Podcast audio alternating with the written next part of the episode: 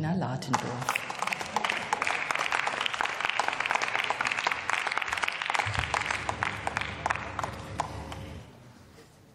Sehr geehrte Frau Präsidentin, liebe Kolleginnen und Kollegen, ich kann gleich anknüpfen. Ja, der Wolf hat seinen Platz in der Natur, auch hier in Deutschland. Und es ist nicht der erste und sicherlich nicht der letzte Antrag der Union, in dem Artenschutz und Naturschutz in Frage gestellt und EU-Recht negiert wird. Die wiederkehrenden Anträge zum Abschluss des Wolfes, nun um den Bären erweitert, und täglich grüßt der Wolf und nun auch der Bär. Und so konnte man den Antrag der Union zusammenfassen.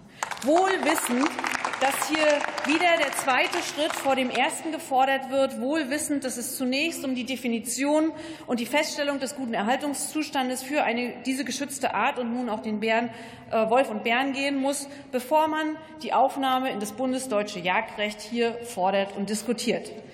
Sehr geehrte Damen und Herren von der Union, mal ehrlich, Ihr Herz hat sich erst seit ihrem Gang in die Opposition für die Weidetierhaltung geöffnet. Zumindest steht es ja in der Überschrift so drin.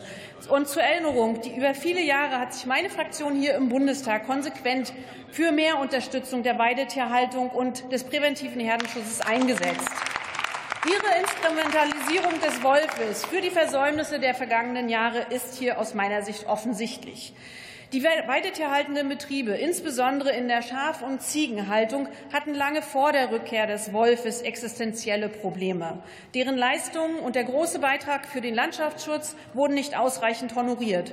Darüber, wurde, darüber hinaus wurde die wertvolle Schafwolle wegen des Desinteresses des Marktes zu Sondermüll und erzeugte also noch sogar noch mehr Kosten statt Einnahmen. Und das ist doch eine Schande. Hinzu kommt, dass Schäferinnen und Schäfer immer weniger Flächen zur Verfügung haben. Insbesondere Driftwege, Rand- und Schonstreifen stehen immer weniger zur Verfügung. Und auch die Kaufpreise, die Bodenkaufpreise und die Pachtpreise sind mittlerweile explodiert und für die extensiven Schafhalter unbezahlbar. Die Schäferinnen und Schäfer leben auch ohne den Wald oft an Minimum, an der Armutsgrenze beim Schäfertag. In Thüringen im Sommer wurde der errechnete Stundenlohn von 6 äh, Euro angesprochen. Und das ist doch eigentlich der Skandal. Und wenn die Prämien für extensive Bewirtschaftung, die es jetzt gibt, inzwischen auch für, für Mutterschafe gibt, äh, etwas helfen, es reicht nicht.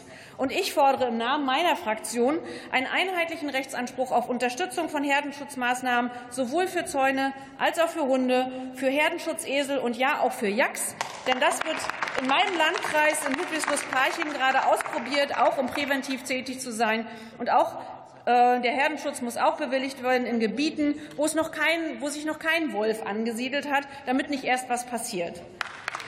Und ja, es ist richtig. Es muss bundesweite, eine bundesweite Regelung zum Wolfmanagement geben.